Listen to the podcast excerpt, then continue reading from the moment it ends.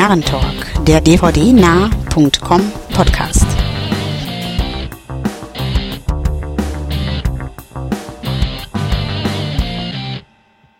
Herzlich willkommen zum Narrentalk 41. Mein Name ist Wolfgang und ich freue mich, dass ihr wieder dabei seid beim Podcast von dvdnah.com. Ähm, heute wieder nur zu dritt. René ist leider krankheitsbedingt ausgefallen, aber mit mir dabei sind unter anderem der Andreas aus Berlin und ein dickes Hallo. Ja, und Stefan aus Hannover ist auch wieder dabei. Ja, und wir beginnen wieder mit unseren Trailern und ja, die Jungs wollten sabbern am Anfang, deswegen besprechen wir Sucker Punch zuerst. Ähm, ist mittlerweile der zweite oder dritte Trailer. Zweite. Zweite und sieht auf alle Fälle sehr fett aus, das Ganze. Ja, das trifft es eigentlich sehr schön. Der, der erste Trailer bzw. Teaser hat echt schon Appetit gemacht und äh, der nachgelegte Trailer jetzt aus der letzten Woche ähm, hat diesen Appetit weiter angefochten bzw. angereichert. Äh, ich bin total heiß auf den Film, will den unbedingt sehen. Ähm, klar, Zack Snyder ist bei mir sowieso hoch im Kurs. Ähm, gut, von diesem Eulenfilm mal abgesehen, den ich nicht geguckt habe und auch nicht will, ähm, mochte ich bisher alles von ihm zumindest auf einer visuellen Ebene sowieso. Und da in diese Kerbe schlägt natürlich Sucker Punch voll rein. Ähm, noch dazu eine sehr hübsche weibliche Besetzung. Ähm, ja, Scott Glenn auch mal wieder in einer großen Rolle zu sehen, macht auch Spaß und natürlich die Bilder, die er da gezaubert hat, sind sehr schick anzusehen und auch von den Special Effects echt cool geraten. Ähm, ich habe es, glaube ich, schon mal bei der Besprechung des Teasers erwähnt. Irgendwie, das wäre ein Film gewesen, den ich liebend gern in einem coolen 3D-Format auf großer Leinwand gesehen hätte. Also ich glaube, der hätte ohne Ende gerockt oder der Kopf wäre explodiert beim Zugucken, wie auch immer.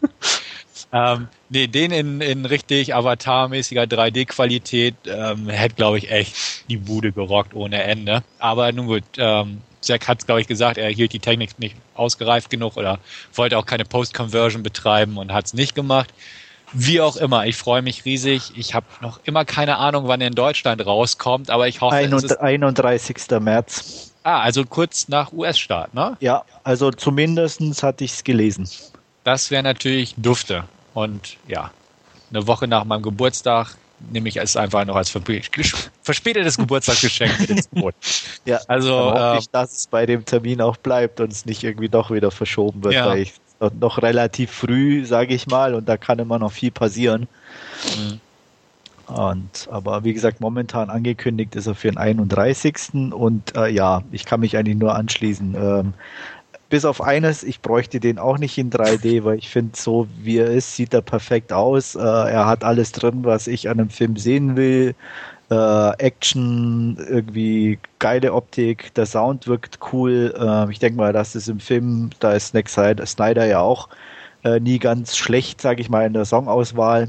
Und von daher, ja, also Story, klar, wird vielleicht nicht der Brüller, aber das ist mir in dem Moment auch egal, weil es für mich pure Unterhaltung und danach sieht es einfach aus. Ja. Ja, wird auf alle Fälle brachiales Kino werden. Also genau. freue freu ich mich auch drauf. Ähm, sah auf alle Fälle super aus, der Trailer, dann auch mit diesen ja, cool, cool gemachten Effekten, die, die mit drin waren. Also Zack Snyder seit Watchmen eh ganz, ganz weit oben auf meiner Liste. Bei 300 äh, war ich etwas enttäuscht, muss ich sagen, aber. Ja, der war optisch auch schon recht gut, ja, aber halt inhaltlich, inhaltlich eher ein bisschen blass und, und ja. hat man nicht so zugesagt. Aber Watchmen, ganz, ganz großes Kino, äh, einer der besten Filme für mich letztes Jahr. Und ja, ja darum mhm. freue ich mich auch ganz tierisch auf Sucker Punch mittlerweile. Ja, ich glaube, da sind wir uns alle einig. Definitiv. Und das Dawn of the Dead Remake sollte man aber auch nicht verschweigen, denn den fand ich schon richtig. Ja, den das stimmt, fand ja. sogar ich gut. Ja. Und das heißt was. Das heißt was, genau. Ja. Adelsschlag für den Film sozusagen. Ja, genau. ja. ja. Einigkeit, sehr schön. Ja. Ähm, dann machen wir Und weiter. Den gucke ich auf jeden Fall im Kino, also da bin ich mir auch ganz okay. sicher. Ja, ich auch, definitiv. Klar. Könnte durchaus der Fall sein, ja. Ausnahmsweise mal. Ausnahmsweise, ne? Sag mal, Andreas, fällt mir gerade dabei ein, weil ich es äh, am Ende des Trailers gelesen habe. Der läuft ja in den USA auch in IMAX Theaters. Du wohnst in Berlin, hast da glaube ich auch ein IMAX. Ja, Laufen da auch solche Filme? Äh, teilweise ja. Okay. Also wenn es Format entsprechend ist. Also ja. ich glaube, der, der Batman lief da. Äh, was war jetzt als letztes, was in, in 3D auch war, was glaube ich auch in IMAX noch zusätzlich war? Äh, mein Avatar sowieso, klar. Mhm. Ähm, der lief da, glaube ich, im IMAX auch zusätzlich. Also es gibt schon immer mal wieder einen Film, der da läuft. Ja, warst mal drin irgendwie in so einer Vorstellung? Also nicht normales Kino, sondern nur so dieses obligatorische, ich guck mal irgendeine Naturdoku irgendwie an, aber äh, filmtechnisch nicht, nee. Ja, ja. Weil das habe ich auch mal mitgemacht, so Flug durch den Grand Canyon oder was das da war. Genau. Ähm, aber so einen Film habe ich eigentlich auch noch nie im IMAX gesehen. Ich weiß es auch nicht irgendwie. Ja, ich bin ja. da so hin und her gerissen irgendwie. Ist das nicht vom Format anders? Dieses IMAX-Format, das ist doch eher so, so ein 4 zu 3 Bild in die Richtung, oder täusche ich mich da jetzt? Nee, ist völlig richtig. Ähm, ist eigentlich mehr so äh, riesengroß und aber fast schon 4-3. Ähm, siehst du ja auch, oder bei Batman war es ja, genau. ja glaube ich, so, dass dieser Formatwechsel auf der Blu-ray auch. Ja. Ähm, aber das so ist ja immer noch, also bei, bei Dark Knight ist es ja immer noch äh, in diesem 16 zu 9 Format, zumindest auf der Blu-ray dann genau. natürlich. Ja. Okay. Aber wie gesagt, irgendwie gibt es dann, und ich bin da auch nicht so ganz, weil technisch weiß ich da nicht so genau Bescheid, aber es ist auf jeden Fall ein, in dem Sinne ein anderes Format. Ja. Weil es ja dann doch von, von äh, der Bildkomposition ein bisschen anders, weil dann äh, entweder muss man links und rechts was wegschneiden oder äh, es, es muss quasi aufgezoomt werden. Ist ja dann genau, ja. Ein kleiner Unterschied zu Außerdem ist halt immer noch, noch teurer wie das normale Kino, weswegen das ist ja schon billig. Spar, mhm. Eben spare ich mir sowas dann auch meistens. Und mir reicht das normale Kino eigentlich. Ja. Und ich weiß auch nicht, ob es in anderen Kinos auch so ist, aber es war, ist auch schon eine Weile her, dass ich in dem IMAX war, aber soweit ich mich erinnern kann, waren die Sitze auch nicht so ganz bequem, weil es einfach kein klassisches Kino für lange Filme irgendwie ist, sondern meistens ja nur diese Kurzformate, mhm. so eine halbe Stunde oder so. Mhm. Ähm, und zumindest, soweit ich mich erinnern konnte, waren die Sitze jetzt nicht so ganz perfekt, was dann bei einem Zwei-Stunden-Film auch etwas unangenehm werden ja. kann. Stimmt, ja. Aber ich erinnere mich gar nicht mehr, wie die Sitze waren, muss ich ganz ehrlich sagen. ja. Ja. Wir in Hannover haben eh keine IMAX, also was soll's. Eben. Dafür habt ihr jetzt ein Drive-Thru-Supermarkt. Haben wir? Ja. Von, von, von Real. kann, man, kann man seine Bestellungen aufgeben, zwei Stunden Vorlaufzeit und kann man dann dem Auto einfach durch den Drive-Thru-Schalter fahren und. Okay, habe ich gar nicht mitgekriegt. Nicht gut, interessiert mich auch nicht wirklich, aber äh, gut zu wissen falls man mal Lust hat auf so einen Spaß. Naja. ähm, nee, habe ich auch wirklich nicht mitgekriegt. Komisch. Ja, und da fährst du vor und sagst dir, die Hälfte der Bestellung ist falsch. Ja. und hältst den ganzen Verkehr auf. Stimmt. Ja, nee. Hm. Ja, muss ich mal drauf achten. Ja, dann jo. schauen wir weiter und ja, kommen zu uns Uwe.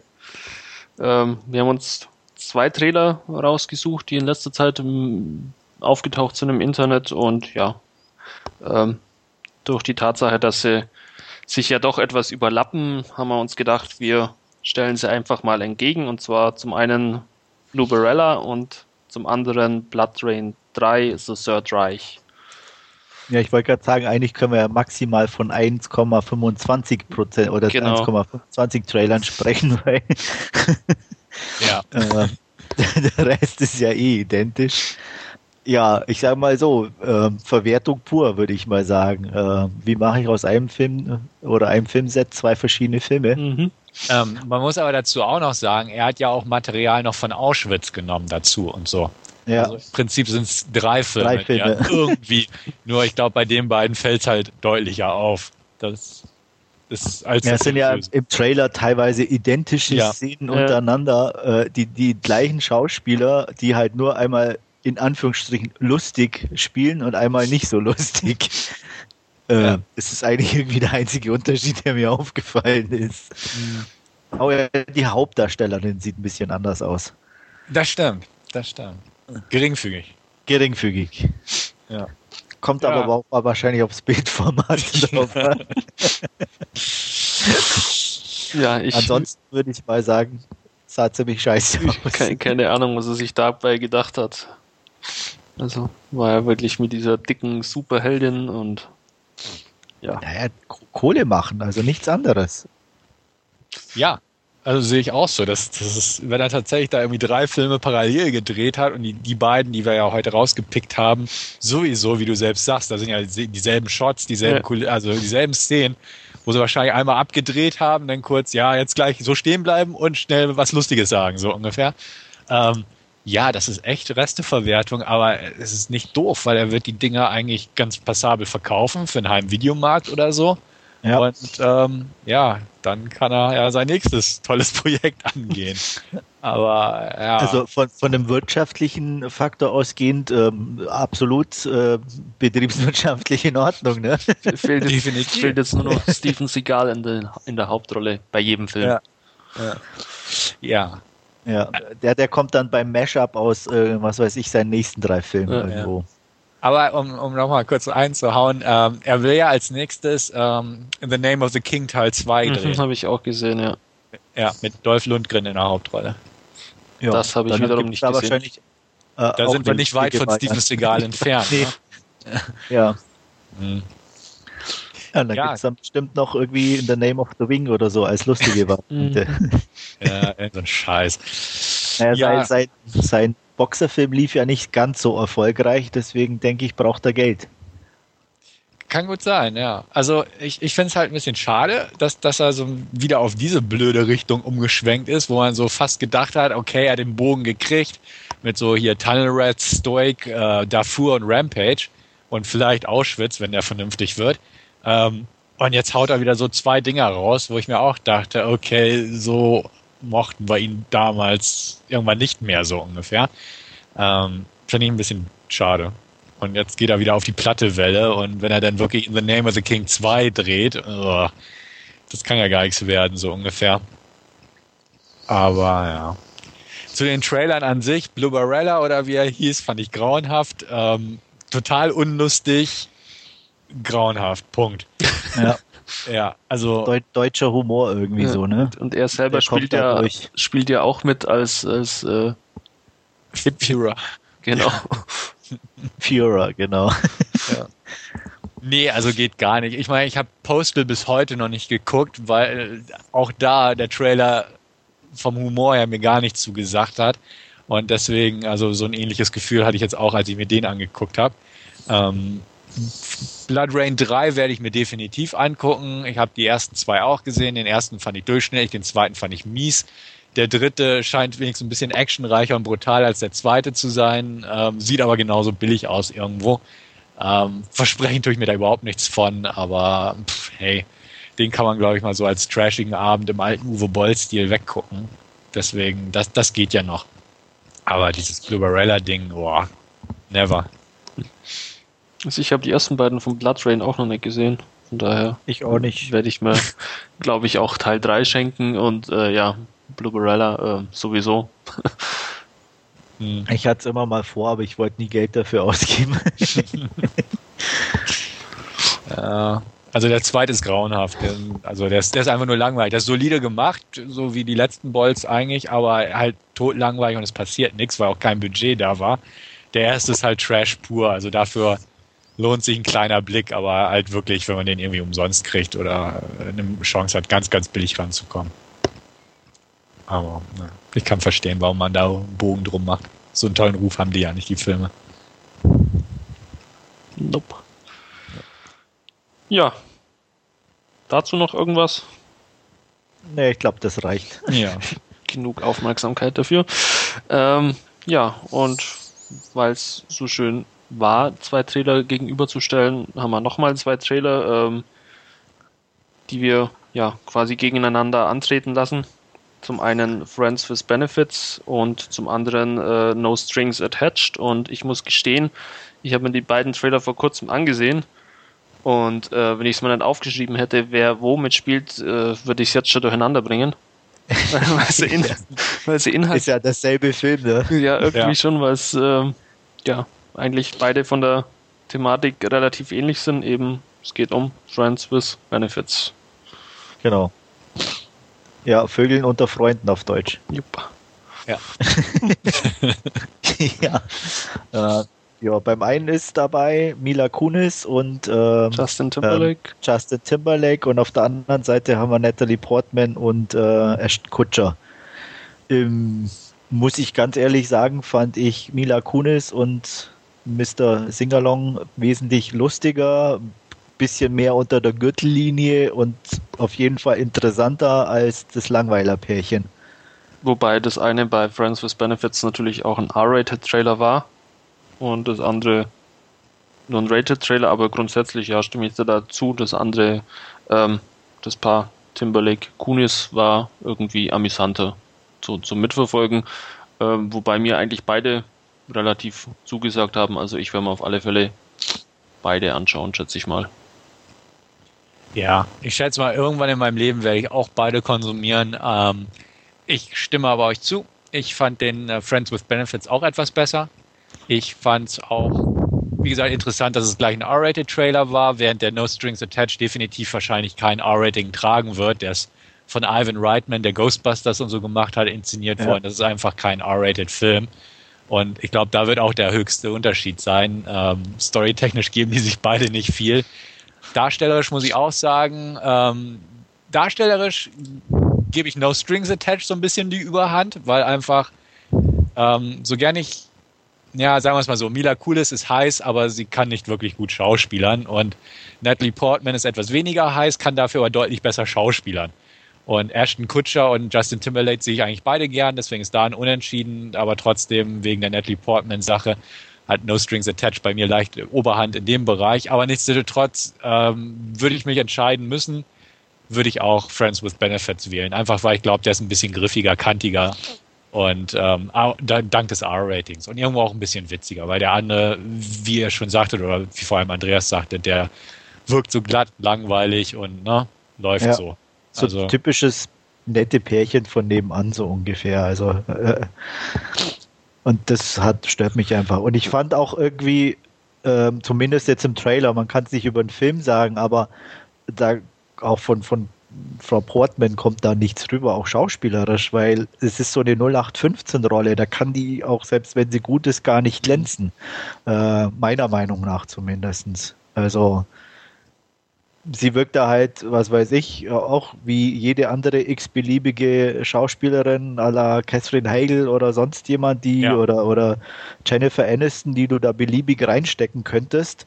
Und äh, wie gesagt, deswegen mh, hm, stört mich in dem Sinn auch Mila Kunis da überhaupt nicht, dass sie nicht so schauspielern kann, weil für die Rollen brauche ich keine super Schauspielerin. Ja, das stimmt natürlich, klar.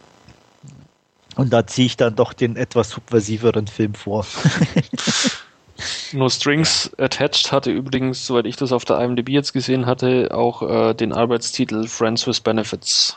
Und daher ist man sich da wohl irgendwann mal auf die Füße getreten. Hat man sich gedacht, ups. Ups, ja. Ja. ja. Wobei es natürlich schon lustig gewesen wäre, beide mit dem Titel rauszubringen. Richtig, ja. Könnt ihr quasi mal ein Review machen in unserem Podcast und jeder hätte einen anderen Film gesehen. Genau. Ja. Ja, mir, mir ist gerade spontan eingefallen, Natalie Portman und Mila Kulis. Gibt es da eine Verbindung? Eine aktuelle? Ja. Ja, richtig. Ist mir gerade so eingefallen. Ich dachte, ja, die, die haben doch zusammengespielt. Da freue ich mich aber mehr drauf als auf die beiden. Jo, absolut. Da, obwohl ich mir auf der einen Seite noch gar nicht vorstellen kann, weil Ballett ist so ganz so gar nicht meins. Also das ist so weit weg. Mhm. Äh, ja, aber Regisseur gut, Darsteller interessant, Story hört sich ganz interessant an und soll wirklich optisch ziemlich klasse sein, was ich bis jetzt so gelesen habe. Ja. Der Trailer war schon cool, irgendwie ja. fand ich. Von der ganzen Stimmung her, weil es mal so, so ein Trailer war, der auch nicht glatt aussah, sondern irgendwie so eine echt griffige Stimmung erzeugt hat. Ja wo man auch nicht so genau wusste, worum geht's hier eigentlich. So das fand ich auch gut, ja, dass nicht alles gleich wieder offengelegt wurde und du alles sofort erkannt hast, um was eigentlich geht. Also das war schon ganz gut. Ja, also da bin ich wesentlich mehr drauf gespannt. Die beiden Filme hier heute, ähm, klar, das sind Romcoms, ne, und glatt und ja. wir werden es sehen einfach. Aber genau. Ich mag Romcoms. Jeder meine Einstellung für Romcoms kennt und Wolfgangs auch. ja. Wobei, wie gesagt, ähm, Friends with Benefit, da könnte ich mir vorstellen zu gucken. Beim mhm. anderen, mh, hm, der wirkt mir so, so, wie gesagt, so beliebig austauschbar und wenn du da, was weiß ich, Jennifer Aniston reinpackst, dann würde ich eh schreien davonlaufen. Also denke ich mal, dass da auch äh, die andere Besetzung nicht viel ändern wird für mich. Hm, okay. Ja. Sehe ich auch so. Gut, schauen wir weiter. Ja. Ähm, ja. Kommen wir zu unserem Last Scene-Bereich jetzt und da wird heute Stefan anfangen mit Grace. Richtig. Ich habe mir Grace angeguckt, ein Film, der von der Kritik äh, sehr hoch gelobt wird oder wurde schon über die letzten teilweise Jahre. auch nur. Teilweise, genau, also muss man auch sagen. Aber er hat eigentlich ziemlich gute Kritiken gekriegt. Ähm, das, das schimmert irgendwie immer durch. Ja. Und ähm, ich habe mich sehr darauf gefreut. Ich habe auch äh, eine Code-Locked Blu-ray seit einem Jahr hier zu Hause liegen gehabt, die ich leider nicht abspielen konnte, was mich umso mehr frustriert hat. Ähm, jetzt ist er aber in Deutschland rausgekommen, das ist auch uncut und da bin ich gleich in den Laden gerannt und habe mir mal die deutsche Blu-ray gegriffen. Ähm, mit den ganzen guten Kritiken im Hintergrund ans Sichten rangegangen, leicht enttäuscht rausgegangen. Ich hatte mit Andreas schon über den Film gesprochen in einem unserer Podcasts zum Filmfest. Äh, Filmfest 2009 muss ja das gewesen sein, ne? Ich glaube ja. Richtig, da hattest du den ja schon gesehen. Da hatte ich ihn gesehen, ja, weil auch äh, angelockt durch die doch ganz positiven Stimmen, die man vorher so gehört hatte und war aber noch mehr enttäuscht wie du. ja, ähm, worum geht's in Grace? Gut, ist ein kleiner Film, wird nicht jeder kennen. Ähm, in Grace geht's um eine junge Frau, gespielt von Jordan Ladd, die ist im x-ten Monat schwanger, sage ich jetzt einfach mal. Zusammen mit ihrem Mann haben sie halt Angst, das Baby verlieren zu können, sind halt ganz vorsichtig. Ähm, hat auch eine Stiefmutter, die noch übervorsichtiger ist, beziehungsweise sie auch nicht wirklich ausstehen kann, weil sie ihren Sohn so über alles liebt und so weiter. Also klassische böse Stiefmutter. Ähm, auf jeden Fall wollen, freuen sie sich sehr auf das Kind. Ähm, eines Tages kommt es aber zu einem Autounfall, wo sie ihren Mann bei verliert und auch im Prinzip das Kind. Man sagt ihr, es sei tot. Aber da sie so weit fortgeschritten ist in der Schwangerschaft, besteht sie auch darauf, was sie auch kann, medizinisch, das Kind trotzdem noch auszutragen, quasi als Totgeburt, aber halt keine Abtreibung in dem Sinne, dass man das Kind noch entfernt aus dem Mutterleib. Ähm, sie bringt das Kind dann auch zur Welt bei so einer äh, Hebamme, die etwas alternative Methoden, also außerhalb des Krankenhauses und so macht, sprich eine Wassergeburt und ähnliches. Ähm, gerade als man ihr das Kind dann wegnehmen will, stellt man aber fest, äh, es ist am Leben. Sehr seltsam, sehr mysteriös, aber es ist halt so. Und ähm, ja, umso merkwürdiger, was dann im Folgenden passiert, nämlich das Kind entwickelt dann doch äh, ja einen bestimmten Appetit auf nicht gerade Muttermilch, sondern auch ähm, ja Lebenssaft, das drumrum. ich fast gesagt. ja, das drumrum, ich wollte es nicht so genau sagen. Ja, das drumrum auch. Ähm, viel mehr will ich auch gar nicht dazu sagen zu dem Film vom Inhalt her. Ähm, außer, beziehungsweise grundsätzlich, wenn man schwanger ist, weg von diesem Film. Also für, ich glaube, für jede schwangere Frau ist dieser Film der schrecklichste Film aller Zeiten. Kann ich nachvollziehen. Für den geneigten Horrorfan, ähm, ruhiges Tempo, nicht sehr spektakulär, einigermaßen atmosphärisch, möchte ich sagen. Im Gegensatz zu dir, Andreas, fand ich, Jordan Ladd hat eigentlich die Rolle ganz gut gespielt. Ich erinnere mich irgendwie, du warst nicht so ganz von ihr überzeugt. Nee, ganzerweise, ja. Mich hat, also ich fand sie eigentlich ziemlich schlecht. Okay. Kann ich so Weil nicht ich, unterstreichen. Ja, ich weiß nicht warum, aber ich habe ihr die Rolle keine Minute abgenommen. Ich war, es war, also ging völlig an mir vorbei. Okay. Ähm, ja, das kann ich wie gesagt nicht unterstreichen. An sich habe ich ja schon erwähnt, wird der Film dem mir bekannten guten Ruf, sage ich mal so, nicht ganz gerecht. Äh, was vor allem an den Subplots liegt, meiner Meinung nach. Ich fand die zentrale Beziehung, also sprich Jordan Ladd, ihre Figur und das Baby eigentlich ganz gut ausgearbeitet und nett gemacht, ohne irgendwie ins Trashige abzugleiten, wie etwa das It's Alive Remake oder so, sondern er hat eigentlich, der Regisseur hat das eigentlich recht seriös, meiner Meinung nach, umgebracht. Er hat nicht zu viele Ekelshots oder so reingebracht, sondern dieses subtile, creepy Gefühl heraufbeschworen. Das klappte ganz gut in meinen Augen. Leider gab es da so ein paar Subplots. Die merkwürdige Stiefmutter habe ich schon erwähnt. Ähm, sie hat dann auch noch einen Arzt, der mit ins Spiel gebracht wird, damit man ihr das Kind später abnimmt, weil sie glaubt, das wird vernachlässigt und sie könnte es irgendwie so bekommen. Ähm, das, das bläht die Handlung irgendwie unnötig auf. ohne diese Subplots wäre bestenfalls 60 Minuten Filmmaterial bei rausgekommen, kann ich auch irgendwo verstehen. Aber in diesem Fall irgendwie ähm, schadet das mehr, dass man noch so dieses so drumherum gesteckt hatte. Wir hatten uns letztens mit einem Podcast vom Filmfest auch über ähm, The Loved Ones unterhalten, wo auch so Subplots noch ins Spiel kamen, die die Haupthandlung so ein bisschen aufgebaut haben. Aber im Gegensatz dazu finde ich, hier ist, war das so ein bisschen negativ angehaucht. The Loved Ones fand ich es ganz dufte. Ähm, das ist halt das Problem des Films meiner Meinung nach. Alles, was mit Grace und dem Kind zu tun hat, fand ich gut, fand ich auch nicht überreizt. Aber so dieses Drumherum war einfach zu gängig irgendwie. Böse Stiefmutter, toll, äh, will das Kind äh, bekommen, beauftragt Arzt, der sie als schlechte Mutter darstellen soll. Das fand ich einfach zu, hm, so lala irgendwo. Und das hat das so ein bisschen gestört. Zumal, wie gesagt, der Film eigentlich nur so ein bisschen von der aufgebauten Atmosphäre lebte. Er war nicht sonderlich spannend. Ähm, ja, und hatte auch irgendwie keine Schauwerte, war eine Low-Budget-Produktion. Ähm, nichtsdestotrotz fand ich den okay. Also ähm, nicht so schlecht wie Andreas. Der kann, glaube ich, bestimmt gleich noch ein paar Worte dazu sagen.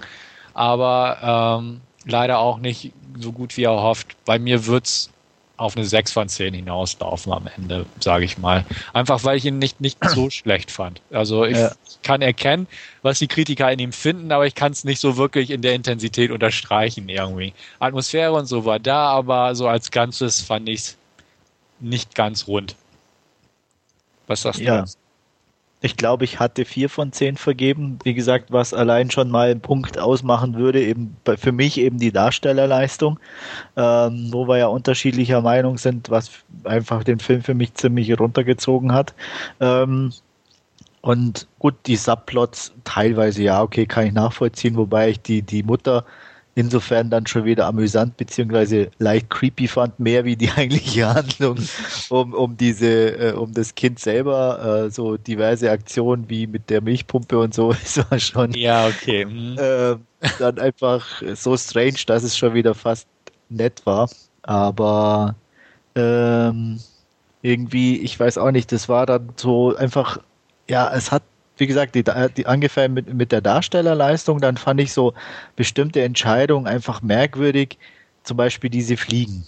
Mhm. Das, das, hat mich tierisch genervt. Also ich meine, es ist doch kein Problem, da irgendwie sich ein paar Fliegen dahin zu, zu hängen und die da ein bisschen rumfliegen zu lassen. Warum muss ich die mit dem Computer generieren? Das, das war so völlig dämlich. Also und sah auch nicht gut aus für mich. Selbst für einen Low-Budget-Film, äh, ich sag mal, da gehe ich doch leichter irgendwo in eine Zoohandlung, hole mir ein paar Lebendfliegen, so eine Packung voll, die kosten 5 Euro oder was, lass die da los, bevor ich da 100, nein, das ist nur eine Vermutung, ich weiß es nicht, aber bevor ich da die extra am Computer machen lasse und die dann auch noch irgendwie so merkwürdig aussehen. Also, wie gesagt, mir ging es zumindest so. Ich ja. Und äh, das, das war dann, weil kam eben so ein Baustein zum anderen, der mir irgendwie den Film ein bisschen verleidet hat. Und ähm, so die Grund, die Ausgangssituation fand ich interessant und, und als Film auch, auch definitiv äh, verfilmenswert, sage ich mal. Ähm, auch wie sich entwickelt hat und das Ende, das war alles irgendwie okay, aber so diese ganzen Negativbausteine haben bei mir dann doch so überwogen und das, das eigentliche den eigentlichen Film überlagert, sage ich mal, dass mir dann keinen Spaß mehr gemacht hat. Und deswegen mhm. bin ich auch nicht über die vier Punkte rausgekommen. Ja, ja. Ja, gut, da hatten wir ja schon drüber gesprochen und ich ja, kann nicht ja, mehr ich, verstehen, als ich ursprünglich gedacht hätte vorher. Das stimmt schon. Aber ja, wie gesagt, wie gesagt vielleicht stelle ich es mir auch zu leicht vor. Es kann natürlich auch sein. Wie gesagt, ich bin kein Filmemacher, ich weiß es nicht. Ich, ich sehe es halt nur als, als Zuschauer und ähm, wie gesagt, dann da wirkt es einfach ein bisschen komisch. Ja, gut, du musstest ja auch die Szene haben, wo er dem Kind in die Nase krabbelt, die Fliege. Und das konnte ja. er echt nicht machen. Und da haben sie wohl gleich gedacht, ja, wenn denn alles so ungefähr. Ja. Ja. Ja, hm. ja ich weiß, was soll ich sagen? Ja, nee, klar. Also. Aber da hätte ich leicht auf die Szene, weil ich sage mal so, die, die eigentliche Intention oder das zu zeigen, was eigentlich mit dem Kind passiert, ähm, wäre auch durch diese Nicht-Nasenszene oder wenn wir die rausgelassen hätten, auch gegeben gewesen. Also Natürlich, das, klar. Ne, das, was die Aussage sein sollte, war dann sowieso klar. Ähm, von daher, aber gut. Ja. Wie gesagt, mich hat er einfach irgendwie nicht erreicht und mhm. lag an verschiedenen Sachen und deswegen ja. muss ich nicht wiedersehen. ja. ja. Ich freue mich drauf. genau, ja. du kannst ja dann auch einfach mal berichten irgendwie. Wie er dir gefiel. Kön könnte vermutlich ah. nicht bis zum nächsten Podcast klappen, aber ja. Ja. ja. 2020 dann irgendwie so eine Jubiläumsausgabe. Mhm. Ja, ich würde sagen, dann mache ich einfach ruhig mal weiter. Ähm, Wolfgang hat uns ja beim letzten Mal, glaube ich, erzählt, wie er die zweite Staffel von Dollhouse, der Joss Whedon-Serie, fand. Ähm, ich habe die jetzt auch zu Ende geguckt, die zweite Staffel.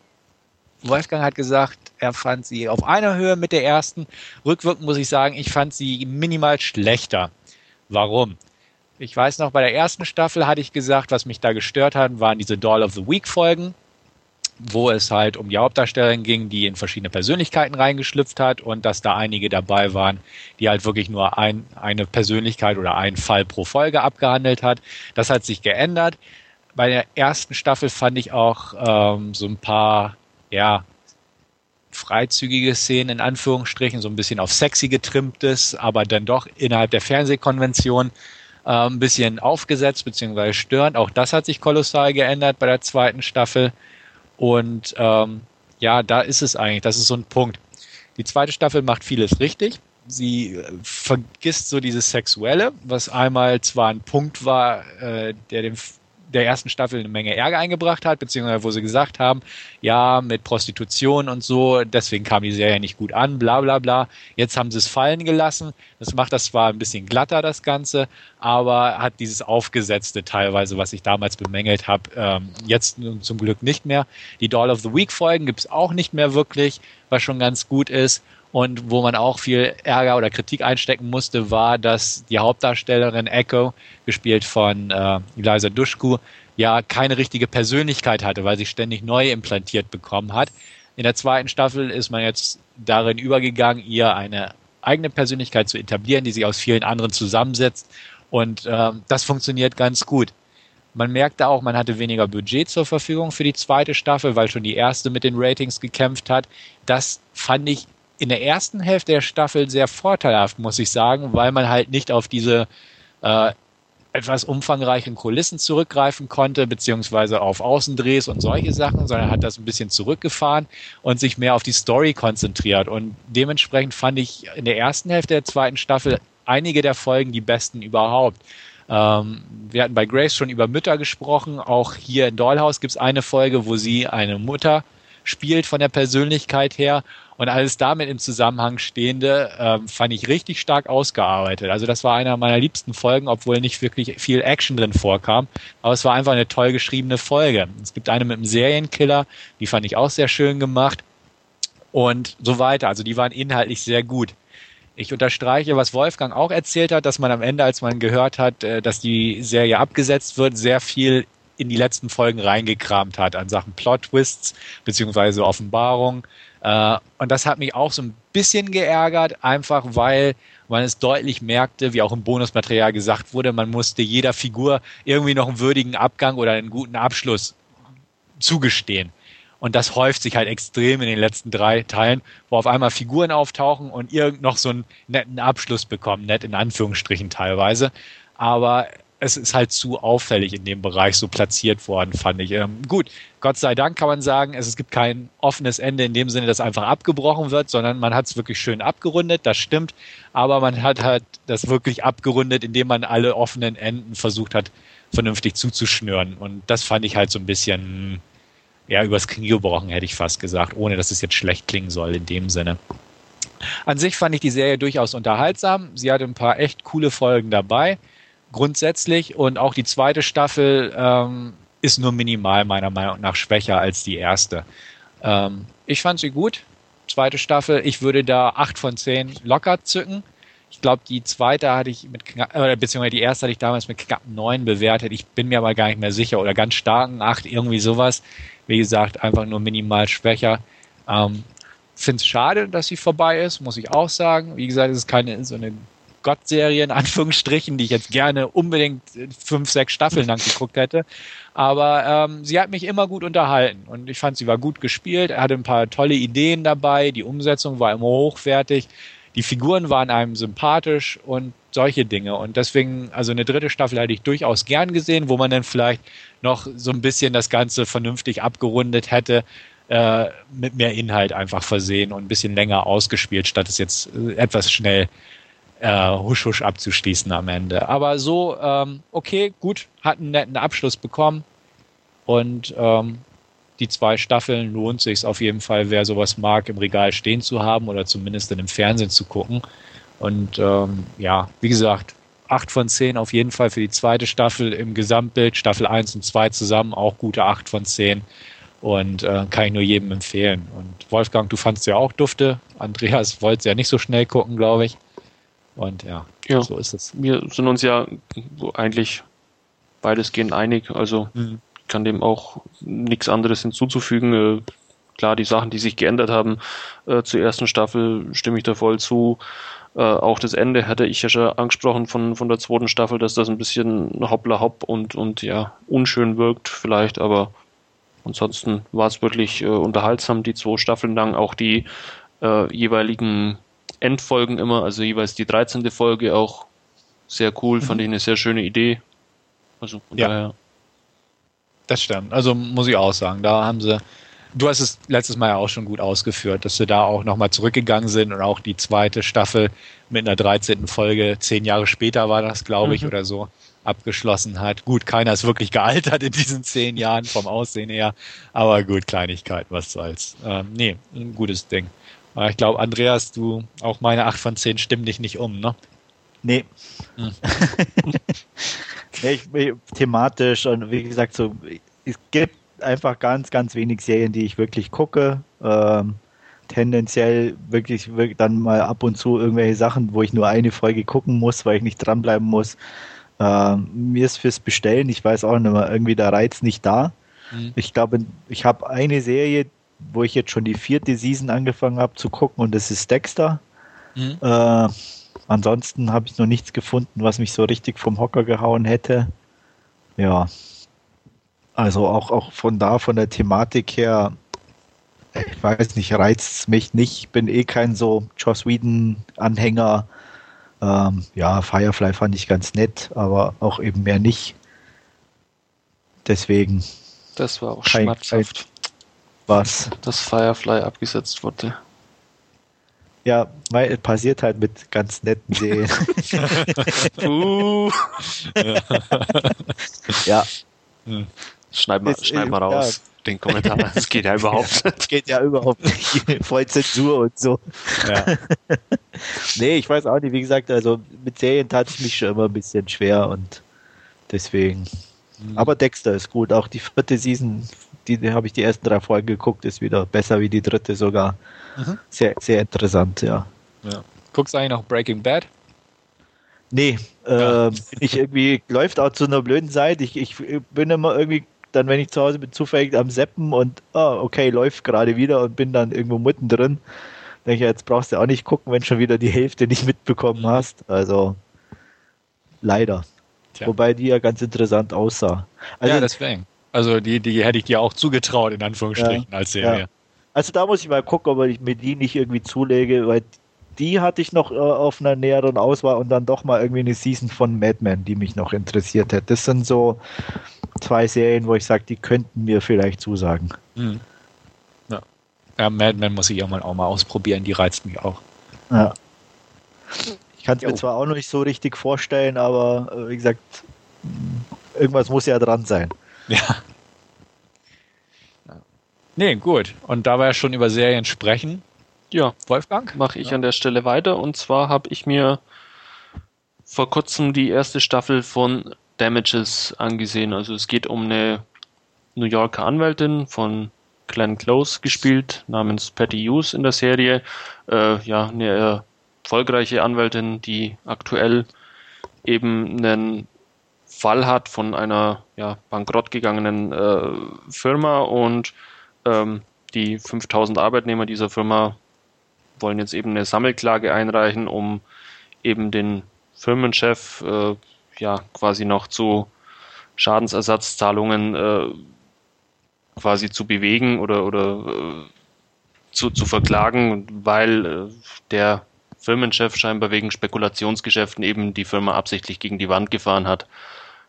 Ähm, ist eine 13-teilige Serie, wenn ich mich jetzt nicht ganz täusche. Ja, ich glaube, es sind auch 13 Teile wie bei Dollhouse.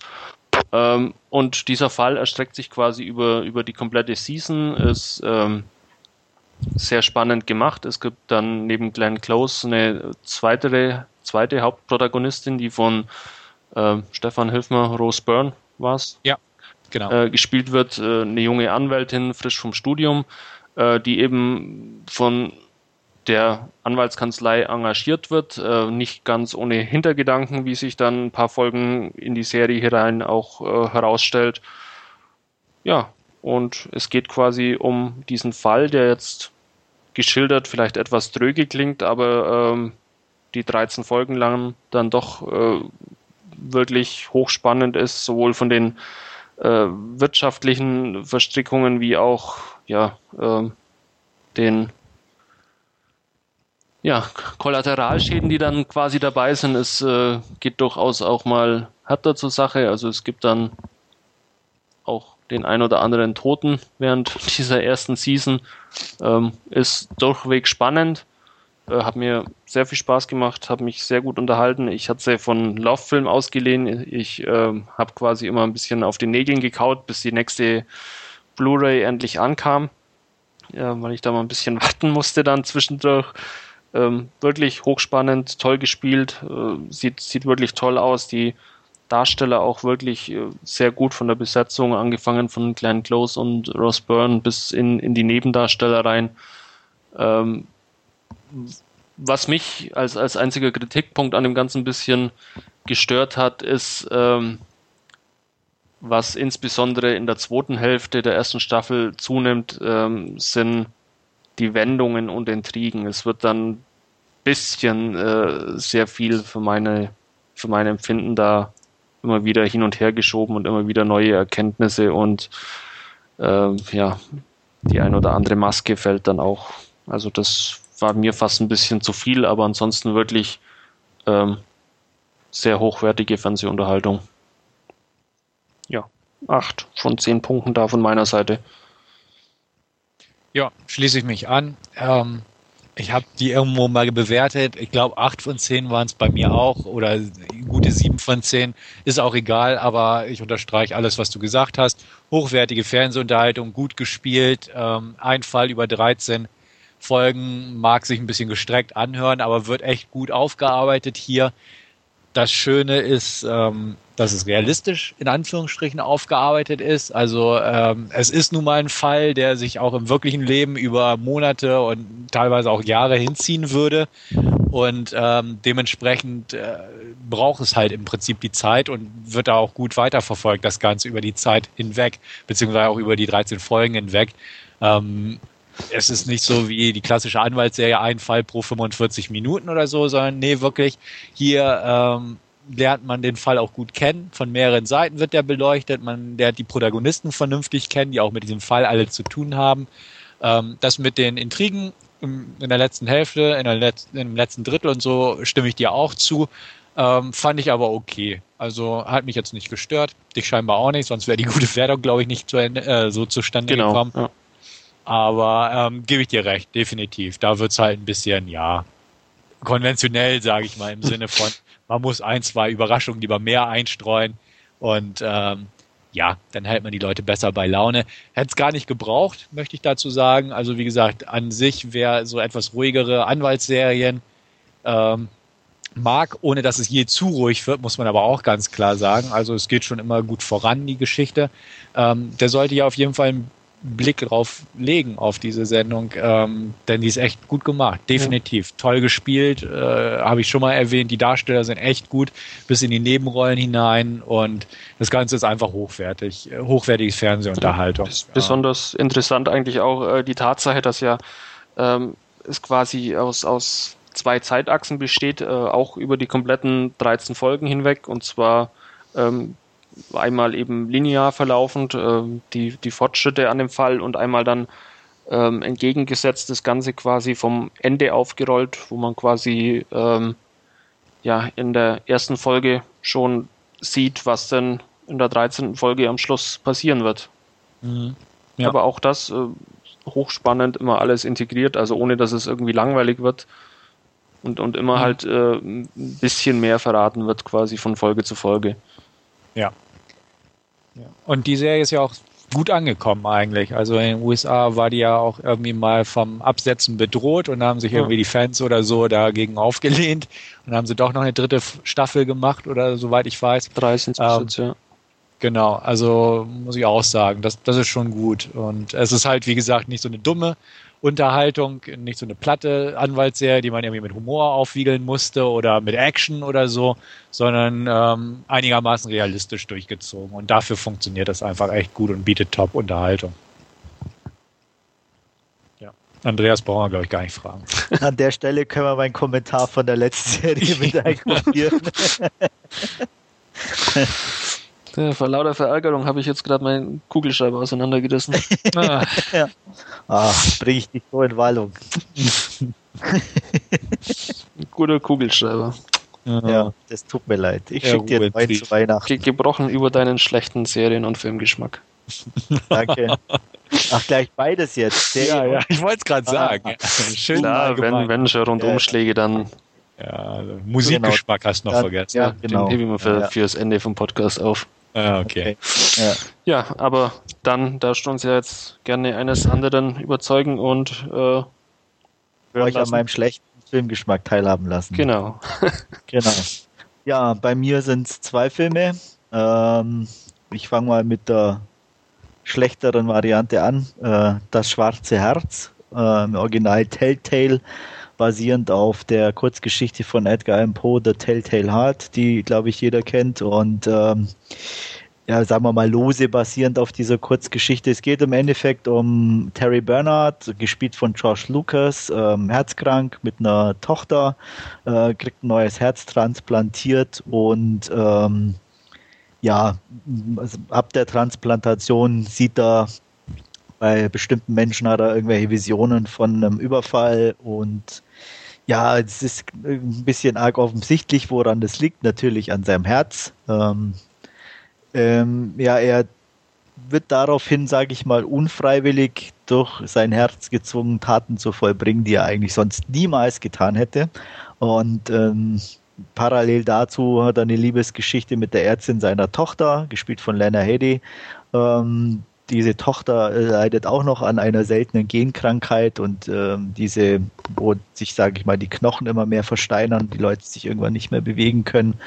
Ähm, in komprimierter Form hört sich genauso schlimm an, wie es im Film selber eigentlich ist, weil es ist einfach zu viel des Guten in meinen Augen gewesen. Ähm, ja, man, man hat da irgendwie so viel reingepackt. Dazu kommt für mich zumindest, dass ähm, die, die, die, die Hauptfigur ähm, ihre Taten so, ja, ich sag mal, schon fast als gegeben hinnimmt. Ich sag mal, jeder normale Mensch äh, hätte da in meinen Augen mehr Probleme und ja, das wird so einfach irgendwo ein bisschen hinterfragt zwar, aber ach, gehen wir zum nächsten. Ähm, Im Endeffekt, ja, ja, war einfach keine der Handlungen richtig nachvollziehbar. Darstellerisch war das Ganze okay. Lena Headey sehe ich ganz gern, aber auch die hat hier irgendwie eine komische Rolle. Josh Lucas war auch okay, ähm, ist jetzt kein Weltklasse-Schauspieler für die Rolle passend. Ähm, wie gesagt, diese ganzen, den Subplot um die Tochter fand ich extrem daneben. Auch, auch darstellerisch war das ein bisschen, war die Kleine in meinen Augen etwas überfordert und ähm, ja, diese Krankheit, die sie darstellen musste, passte so also in keinster Weise. Das war alles ein bisschen sehr merkwürdig. Am unterhaltsamsten fand ich noch den Cop, äh, gespielt von Brian Cox. Den fand ich ganz nett. Ähm, das Drumherum ist so altbacken und klischeebeladen und bekannt, wie man sich jetzt anhand der Beschreibung auch vorstellt. Es passiert nichts drüber hinaus. Ähm, toll ist natürlich auch das typische, dieses Herzklopfen, äh, wenn die Leute auftauchen, diese Untermalung. Selbst darauf hat man nicht verzichtet. Also, hm, ich sag mal, ja, normaler und solider, unser Lieblingswort, geht's gar nicht. Und das Ganze halt äh, aber schon hart an der Grenze zur Langweiligkeit, weswegen ich da maximal auf 5 von 10 Punkten komme. Und ich meine mich erinnern zu können, Stefan, dass du den sogar auch schon gesehen hast. Richtig, ich habe den auf dem Fantasy Filmfest gesehen Ach Oder, ja, stimmt. Beziehungsweise, ich glaube, das waren die Filmfest Nights, waren das so. Oder so. Kann, nee, die Nights waren es nicht, weil ich da eigentlich die immer so eine Dauerkarte habe und die ah, eigentlich, ja. also es müssen die normalen gewesen sein. Gut, dann waren es die normalen, genau. Ähm, auf jeden Fall letzte, also 2009 war das. Ja. Ähm, war mein letzter Film, war sie auch noch auf einer Spätvorstellung und der war sehr ruhig, habe ich in Erinnerung. ähm, ja. Ja. Du sag, also du hast es schon auch hier wieder gut beschrieben, muss ich sagen. Ähm, er ist, bietet nichts Neues, man kennt alles irgendwoher. Er ist, er ist rundum solide, also schauspielerisch, inszenatorisch, ähm, handlungstechnisch ist alles okay irgendwo, aber auch nicht besser als okay. Ähm, man kennt's halt. Und es ist einer dieser Filme, die guckt man sich an und dann hat man nicht den Bedürfnis oder das Bedürfnis, den nochmal zu gucken irgendwo. Man fühlt sich nicht sehr verärgert. Bis heute habe ich, sprich, dieses Bedürfnis auch nicht mehr. Ähm, ich fand, ich weiß nicht, ich glaube, das Ende war ganz gut, habe ich in Erinnerung, fand ich irgendwie ganz cool. Aber sonst fand ich ihn eigentlich recht belanglos. Dementsprechend ja. erinnere ich mich auch nicht so groß an die Einzelheiten. Man ähm, vergisst schnell, ja. Ja. Ich weiß noch, dass ich ihm vier von zehn gegeben habe, also sogar noch äh, einen unter, Punktzahl ja. unter deiner.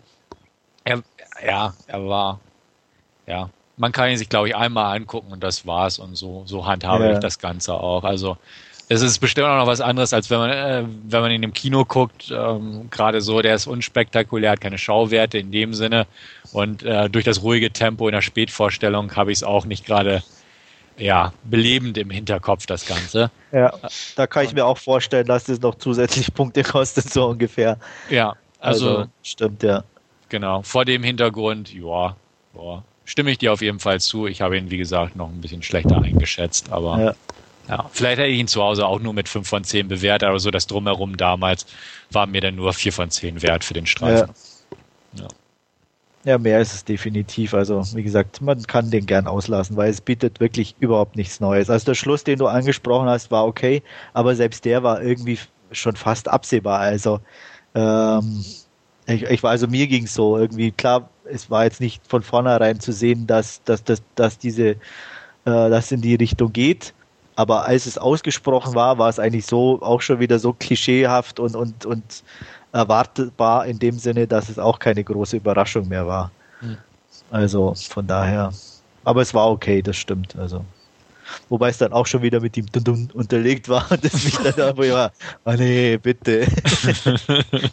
äh, naja. Ja. Aber wie gesagt, man kann ihn gucken, wie du sagtest, man muss sich nicht riesig ärgern, aber man hat ihn auch gleich wieder vergessen. Mhm. Ähm, ja. Ähm, noch hierzu, Wolfgang, Interesse, ganz brennend? Äh, nee. Äh, nee. okay. Äh, dann würde ich einfach mal ganz spontan zu meinem zweiten Film weiterhüpfen ähm, der definitiv interessanter war. Ähm, und zwar bringe ich wieder mal ein bisschen Anspruch in diesen ganzen Podcast mit rein. Gott sei Dank, endlich erbarmt sich mal einer. Mal, genau. Ja. Äh, in Anführungsstrichen natürlich, weil das natürlich auch eine Frage des, des Geschmacks oder der Sichtweise. Ich habe mir angeguckt Frozen River, ähm, der ja zumindest auch sehr gute Kritiken bekommen hat. Ähm, auch Hauptdarstellerin Melissa Leo war, glaube ich, für einen Oscar nominiert. Also von der Warte aus schon ähm, ein Film, dem man mit ein bisschen mehr Interesse entgegen treten kann, was ich auch getan habe.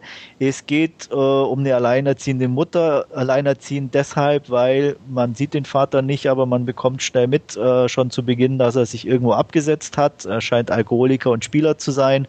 Ähm, ja, war halt eines Morgens nicht mehr da.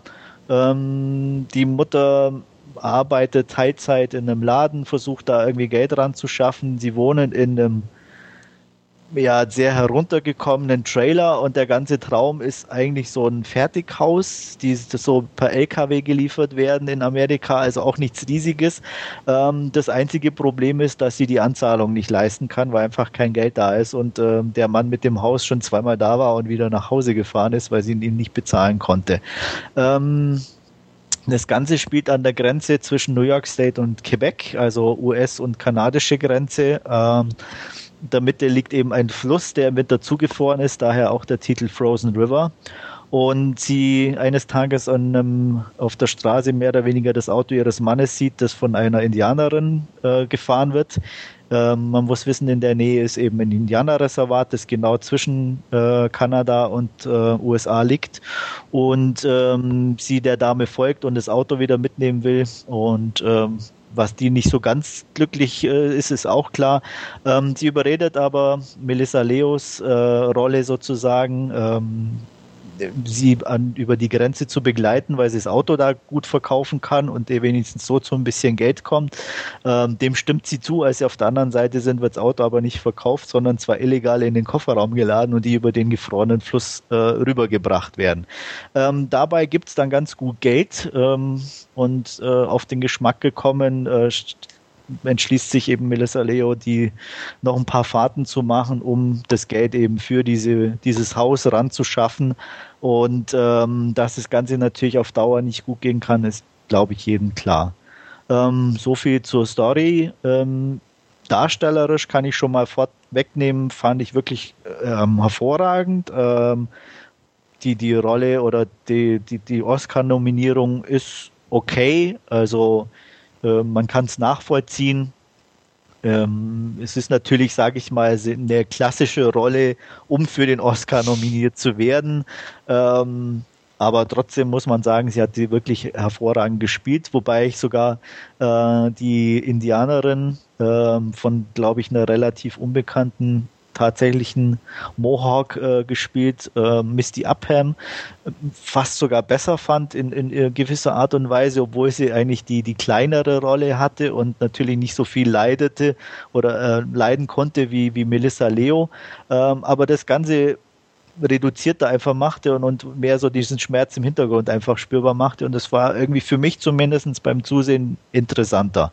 Ähm, Im Zusammenspiel äh, klasse ähm, ein bisschen enttäuscht oder was heißt enttäuscht? Es ist halt ein typisches US-Drama, äh, auch ohne große Überraschungen. In dem Sinne, äh, auch der Ausgang der Geschichte ist dann schon irgendwie vorhersehbar mit diesem quasi Happy End. Ähm, ist zwar leicht abgemildert sozusagen, weil noch ein bisschen ein kleiner Schicksalsschlag natürlich mit reinkommt, aber ähm, im Endeffekt läuft es trotzdem so dieses optimistische, ja, alles wird doch irgendwie wieder gut raus.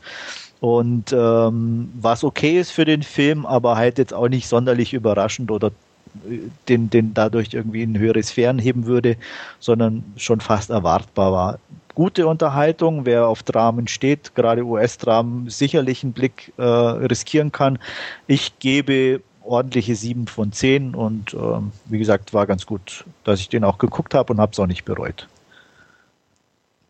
Tja, ich habe den bis jetzt nicht auf dem Radar gehabt, äh, war mir auch gänzlich neu, habe ihn aber jetzt parallel zu deinen Ausführungen schon mal auf meine Leihliste gesetzt und ja, bin gespannt. Klang auf alle Fälle sehr interessant für mich.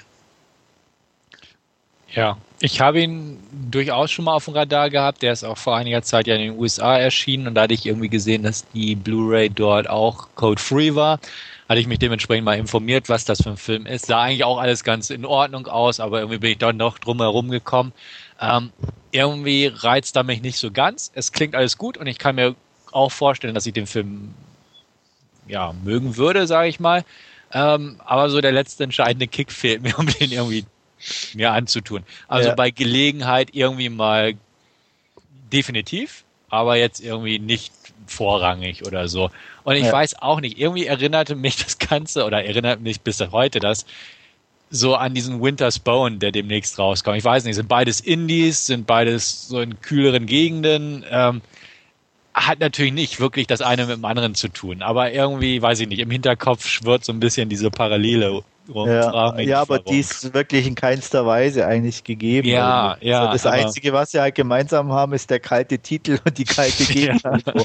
Also, ja, ja, das ist mein. Ja, das, ich, ich weiß auch nicht, wie ich darauf komme. Das ist, keine Ahnung, ist wie wenn du sagst, Spider-Man und Batman sind. Ja, ist gut. sind halt beides.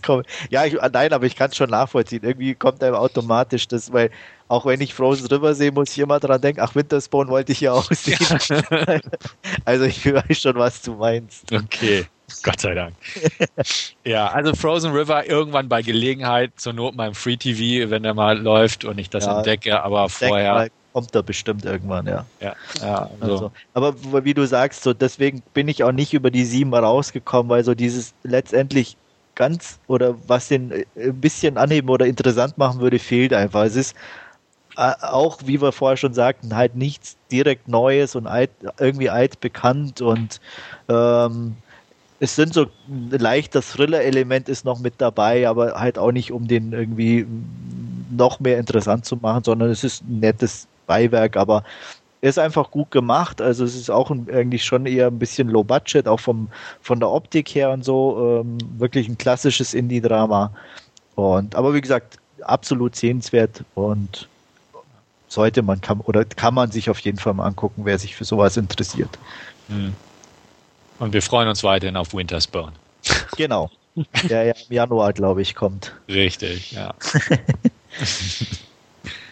ja. Jo, das waren meine zwei Last Team. Gut, worauf wir uns nicht mehr freuen müssen, denn den haben wir alle hinter uns, äh, ist unser Hauptreview jetzt mittlerweile. Ähm, und zwar besprechen wir heute Repo Man. Ja, um was geht's? Äh, wir schreiben das Jahr 2025 in den USA und ja, da gibt's eine großes, mächtiges Unternehmen, das sich The Union nennt und ja, die verkaufen quasi ähm, Organe und, und äh, ähm, ja, an ihre Kunden, an ihre kranken äh, Patienten, die, die sich's leisten können und die, die sich's äh, nicht leisten können, die ja bekommen da einen schönen Kreditplan dazu. Ähm, und wenn sie mit den Zahlungen im Verzug sind, dann kommt der titelgebende Repo-Man und holt sich quasi die Organe wieder zurück, äh, was meistens für die Patienten sehr unschön endet, weil sie dann nämlich normalerweise tot sind. Ja, und wir begleiten dann im Film Remy, der von Jude Law gespielt wird äh, und eben einer dieser Repo-Man ist. Ähm, bei seiner Tätigkeit. Ähm, er hat auch eine Frau und einen Sohn. Ähm, die Frau ja, drängt ihn quasi ein bisschen dazu, von, von seiner Tätigkeit als Repo-Man doch eher in den Verkauf zu wechseln, da das doch ein bisschen äh, eine sicherere Bank ist. Ähm, er sträubt sich ein bisschen, macht eigentlich seine Arbeit recht gerne. Ja, und als bei einer Grillparty quasi äh, Jakes beziehungsweise Remys alter Schulfreund Jake, äh, der von Forrest Whitaker gespielt wird, äh, direkt vor der Haustür äh, einen Job ausführt, äh, reicht's der Frau auch endlich und äh, ja, sie zieht mit ihrem Sohn von dannen und ja, Remy muss sich über sein weiteres Leben ein bisschen Gedanken machen und wechselt dann halt auch, um die familiären Bande wieder zu kitten, äh, in den Verkauf. Macht aber zum Abschluss noch ja, der, seinen letzten Job als Repo-Man und ja, da kommt leider, wie es kommen muss im Film, äh, zu einem Unfall und Remy landet im Krankenhaus. Äh, als er wieder aufwacht, blickt er in die Augen von Jake und seinem Vorgesetzten Frank, äh, die ihm dann eröffnen, dass er eben jetzt auch ein implantiertes Herz hat und ja, das dann auch in Zukunft abbezahlen muss, ähm, was seine Arbeit jetzt in Zukunft nicht leichter werden lässt, beziehungsweise fast verhindert. Tja, soweit mal zum Inhalt. Wie fandet ihr den Film? Ja, kann ich ja mal anfangen. Ich bin so ein bisschen hin und her gerissen von dem Film, muss ich ganz ehrlich sagen. Ähm, die erste Hälfte, beziehungsweise die ersten zwei Drittel unterscheiden sich doch meiner Meinung nach recht entscheidend vom letzten Drittel irgendwo. Ähm, ich fand die ersten zwei, oder sagen wir die erste Hälfte, fand ich eigentlich von der Thematik her sehr interessant, aber nicht in die Tiefe gehend ausgereizt, weil ähm, ja, im Prinzip sind diese Repo-Men ja eigentlich Killer. Also es sind eigentlich Typen, die rausgehen und jemand, der die Ratenzahlung nicht leisten kann, das Herz aus der Brust rausschneiden und ihn krepieren lassen. Punkt. Das sind Killer, die aber so unsere Hauptdarsteller sind und eigentlich auch ganz nette Typen sind. Also es ist halt ihr Job, Menschen umzubringen, nur weil die ihre Ratenzahlung nicht. Also sehr zynisch das Ganze. Ähm, das wird aber meiner Meinung nach zu oberflächlich irgendwie behandelt. Es ist cool gemacht, also nett die Chemie stimmt zwischen Forrest Whitaker und Jude Law irgendwo, bis sich dann ihre Wege mehr oder weniger trennen. Ähm, aber ich fand das so etwas oberflächlich. Also da hätte man wesentlich bösartiger das Ganze aufziehen können, als die Art, wie dieser Film das macht. Die satirischen Elemente sind auch einfach recht oberflächlich eingesprengselt. Man hätte da auch viel bissiger mit äh, dieser ganzen Situation, mit den Organen und so umgehen können. Ähm, das fand ich so ein bisschen schade. Also der Film hat irgendwie ein großes Potenzial gehabt, von, vom Storytechnischen jetzt her. Ähm, das finde ich nicht ausgereizt wurde.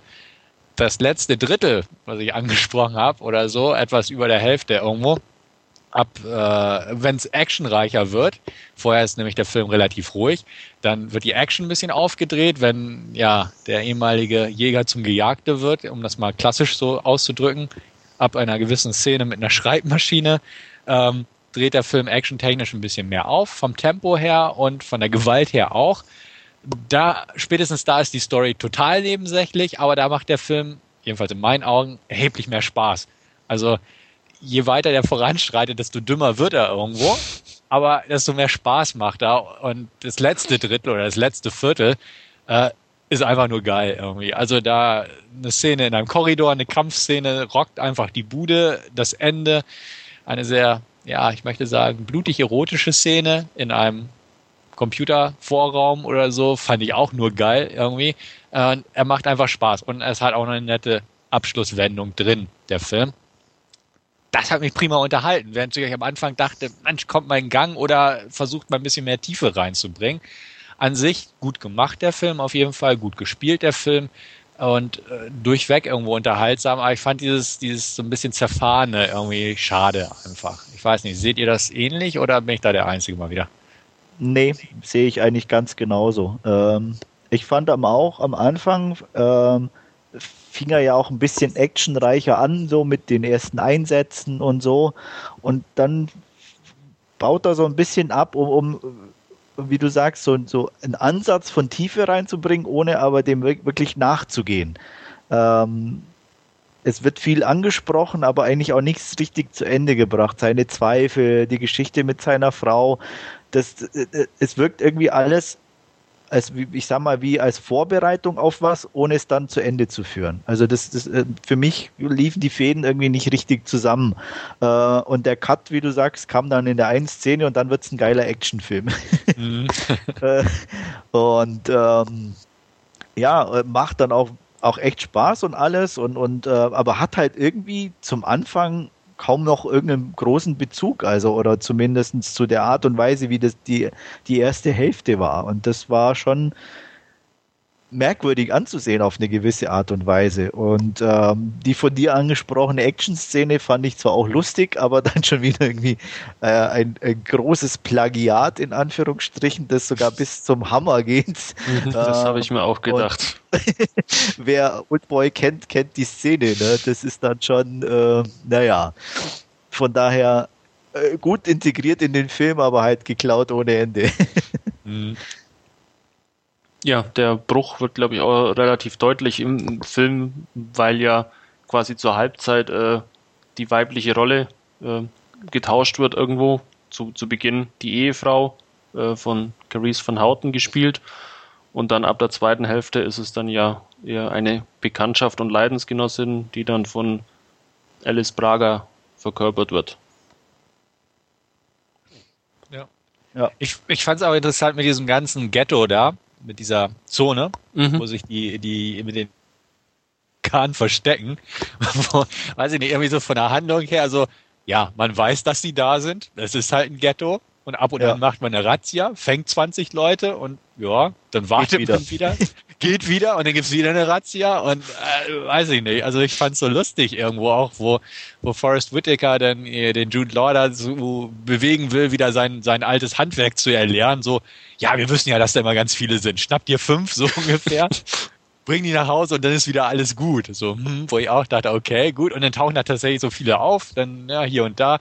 Und am Ende gibt's ja auch eine Razzia und man erfährt ja, dass da der Untergrund lebt, so ungefähr. Auch eine ganz geil nutzlose Rolle eigentlich von John Leguizamo. Dessen Auftritt fand ich auch so völlig irgendwie. Ja.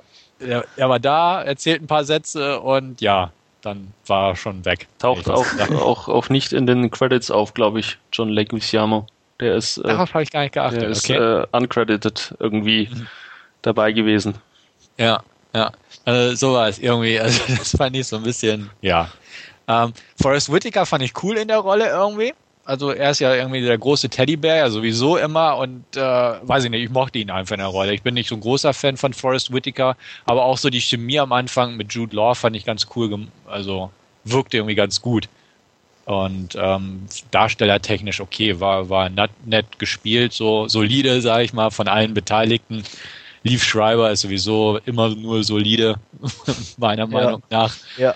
Und äh, ja, Miss Braga, hm, ja, okay. Hm. Ja. Ja. Ja, nichts echt an ihr. Ja. Was? Ist ja nichts echt an ihr. Nee. Ehrlich?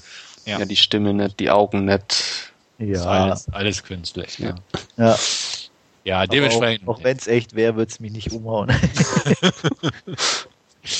ja, sie ist halt keine klassische Hollywood-Schönheit, aber nun gut, sie sollte auch nur ein bisschen tougher sein. Ähm, nee, deswegen darstellerisch war der okay. Ähm, kann man nicht sagen. Auch von der Inszenierung her ähm, an sich solide gemacht und ja, Tourek mochte ich auch immer angucken, aber.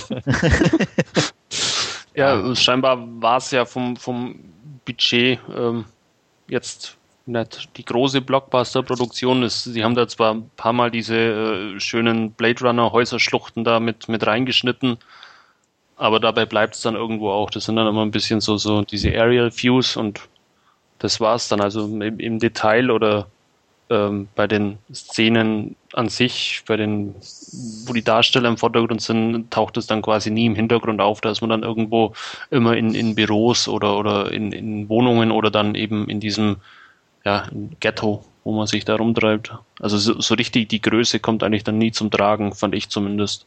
Ja. Mhm.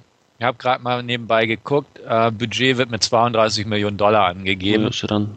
Und weltweites Einspielergebnis 18 Millionen. Okay. ja. War nicht so erfolgreich, nee. Also hm. Ich habe auch nochmal geguckt, parallel, ähm, John Leguizamo ist auch bei der IMDb beim Rest of Cast und da steht überall uncredited daneben. Da sind einige dabei, äh, die wirklich uncredited sind. Also was, was ich äh, recht, recht, nett fand als, als ähm, Gastauftritt, ähm, ist, ist Liza Lapira als Alva, die diese ähm, ja, illegalen Implantate oder da versetzt hat, die bei Dollhouse ja auch zu sehen war als, als Laborassistentin. Ah ja, richtig, genau. Den fand mhm. ich recht nett. Ist zwar nur eine kleine Rolle, aber dann auch, auch recht witzig mit ihrer kleinen Tochter dann, ja, sie macht das eigentlich seit sie vier ist. Ja. ja. Diesen Implantaten, ja. Andreas kann da leider nicht nee. mitreden. Nee, ich kenne ja Dollhaus nicht. Ich habe ja einen schlechten Geschmack. Ja. ja. Ähm, nein, nein. Äh, Forrest Whitaker an sich war ja, für mich halt irgendwie Forrest Whitaker ab und zu ja, wird man dann ja, doch gern was nehmen und äh, dann immer dieses, diesen bisschen auf die Tränendrüse gedrückt, auch von, von seiner Stimme, ist irgendwie, ja, kennt man langsam ja. irgendwo. Ja. ja. das stimmt. Aber hier ging es einigermaßen. Also ähm, er kam ja auch Gott sei Dank irgendwie in der letzten Drittel auch nicht mehr ganz so oft zum Einsatz, äh, was dann auch irgendwie ganz okay war für mich zumindest. Ähm, wirkt zwar auch nicht oder äh, passend in dem Sinn zur ersten Hälfte, aber äh, es stört auch nicht, dass er nicht mehr so oft im Bild ist. Also ja, es ist, wie gesagt, eigentlich wirklich ein komischer Film und man kann es auch in einer gewisser Weise nachvollziehen, dass, dass er nicht ganz so erfolgreich war. Ähm, aber wenn man, wie gesagt, die letzte, letzte Drittel guckt, ist auf jeden Fall ein knackiger Actionfilm und ähm, nicht ganz ähm, schlecht in dem Sinne, kann man nicht sagen. Nee. Ähm, wie, was sagt ihr denn überhaupt zur, wollten wir auch, glaube ich, mal ansprechen, zur Altersfreigabe in Deutschland? Doch relativ überraschend, fand ich. Also. Ja, FSK hatte mal wieder einen guten Tag, glaube ich. Also ja. ähm, dachte ich auch so, holla die Waldfee am Ende. Ähm, merkwürdig. Also manchmal kann ich es nicht nachvollziehen. Ähm, ja, es ist irgendwie die Unrated-Fassung auf der deutschen drauf, aber hat ja trotzdem eine 16er bekommen. Ich weiß auch gar nicht, inwieweit sich die Unrated von der R-Rated unterscheidet, ob das Gewalt- oder Handlungsschnitte waren.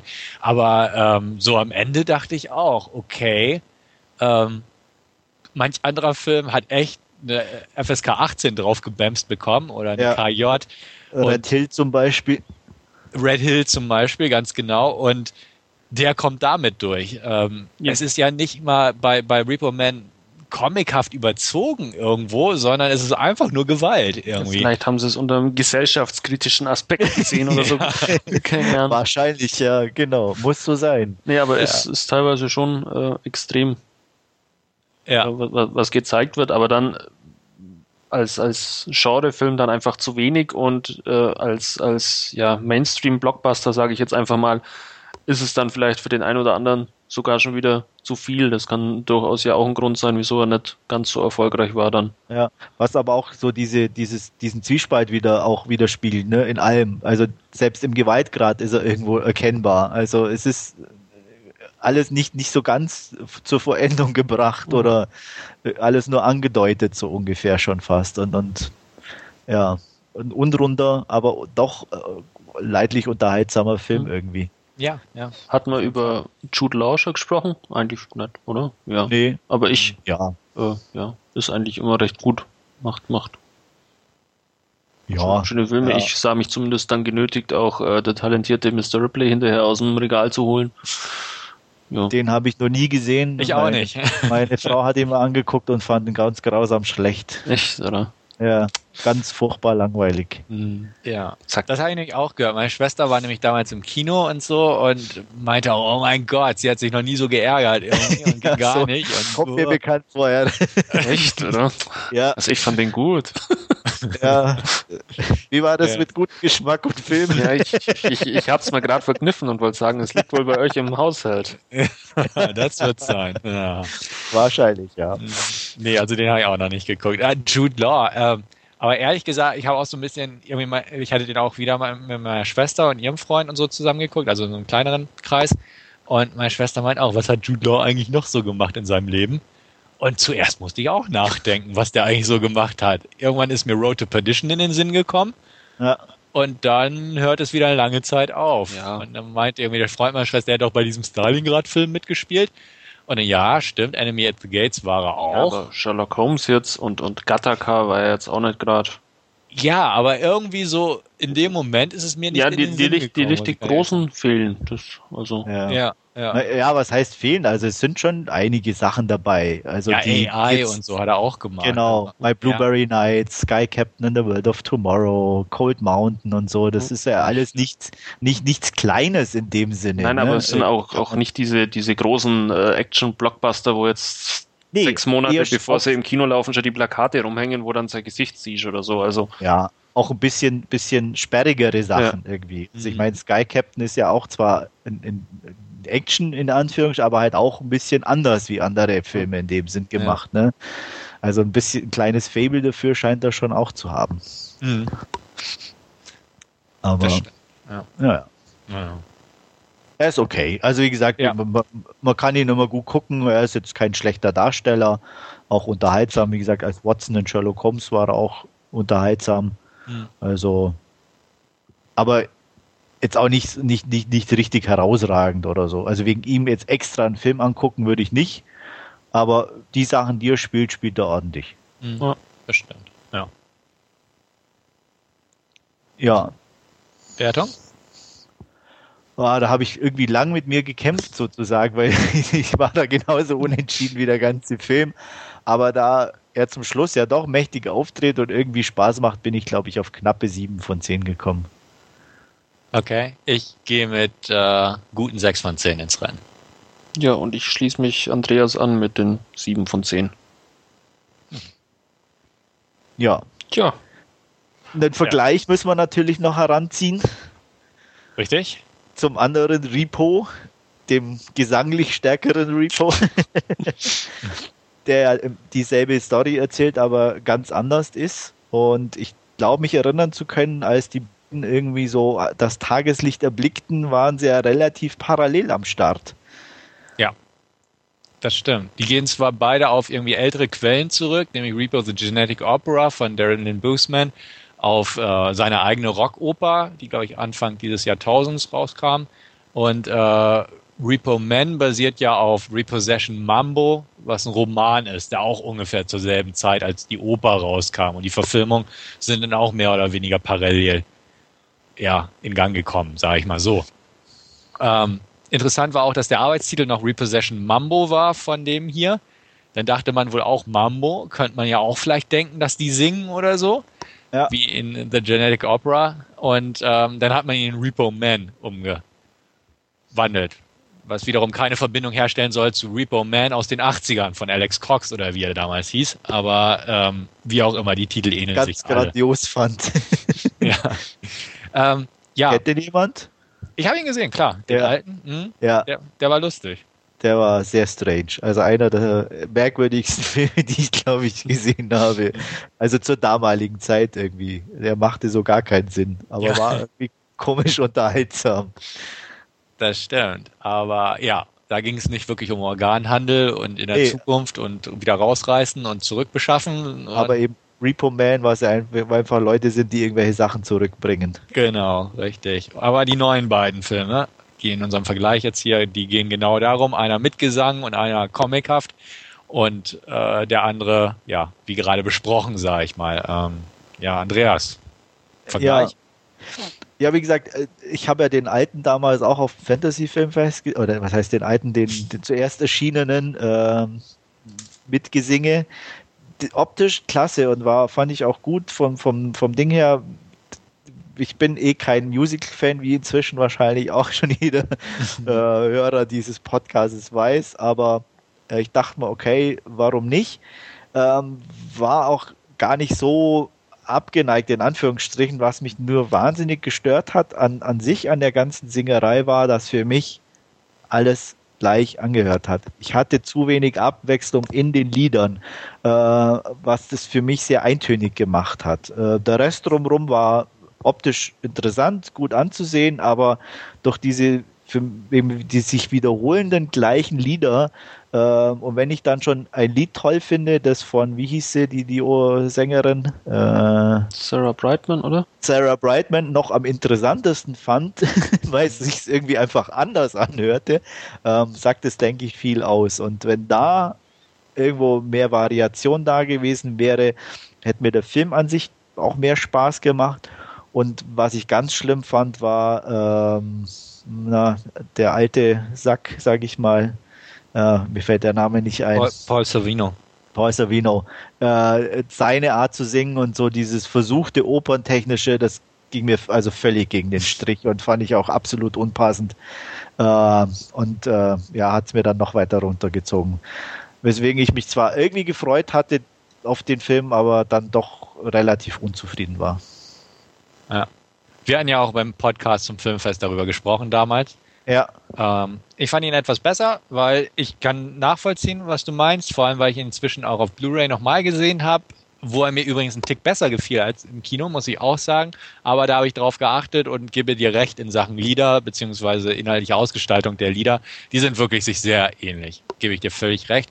Äh, aber ich mag den Film einfach. Ähm, er ist jetzt auch nicht so ein, der erwartete Kracher geworden, ähm, weil die Lieder A, da sind und ich auch Musicals nicht so sonderlich schätze und B, wie du selbst sagst, auch so von der Gestaltung her nicht so varia also variationsreich sind oder so. Ähm, trotzdem mag ich den, ich mag den schrägen Look, ähm, ich mag es einfach, weil es mal wieder was ganz anderes oder was, was Besonderes in Anführungsstrichen war.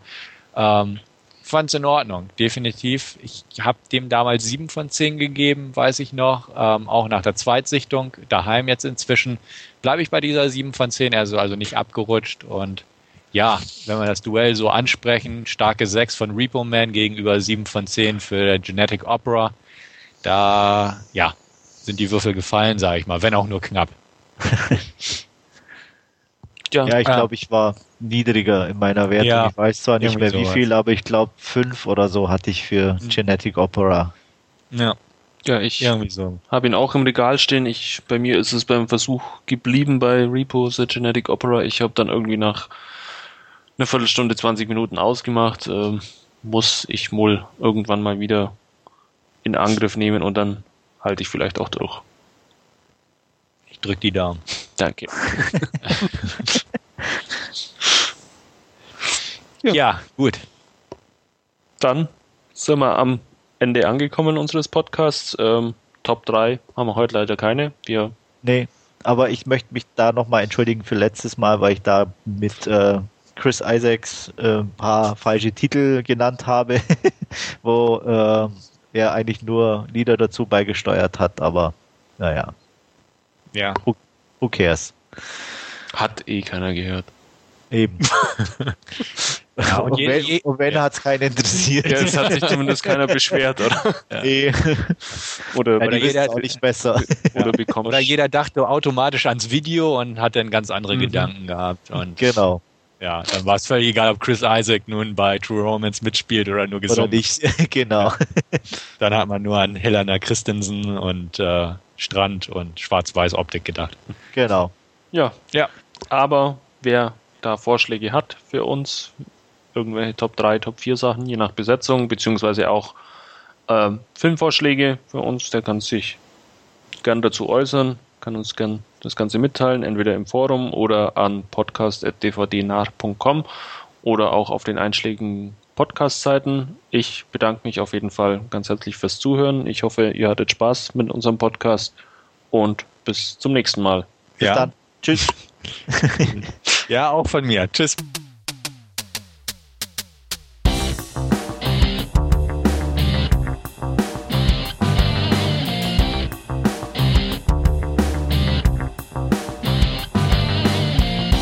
Narrentalk, der dvdnah.com Podcast.